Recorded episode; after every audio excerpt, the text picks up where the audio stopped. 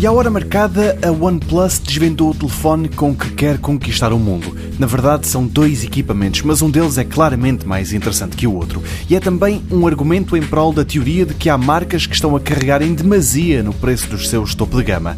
É certo que o OnePlus 7 Pro é mais caro do que os seus antecessores, atinge mesmo um valor que quem está a comprar um telefone já se permite olhar para o lado e ver a que preço estão, por exemplo, os iPhones mais baratos, só que com este incremento de preço vieram também características mais avançadas. É o caso do ecrã OLED e com os lados curvos de 6,7 polegadas, quase que nem tem moldura e ao contrário das soluções encontradas pela Samsung, Apple ou Huawei, o o OnePlus 7 Pro nem tem um entalhe para a câmara das selfies. Essa lente está escondida no topo e só aparece quando for ativada pelo utilizador.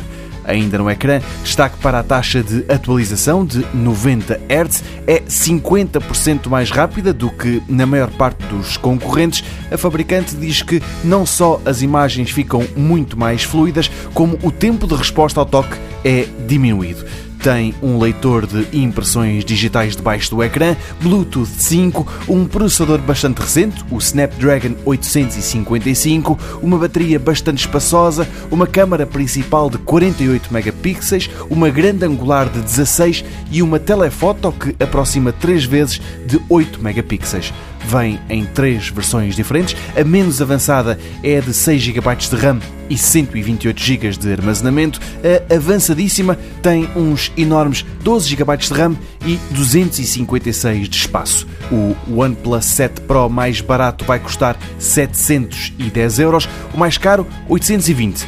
Fonte ligada à empresa estima que ainda vai demorar um mês até que estejam à venda em Portugal.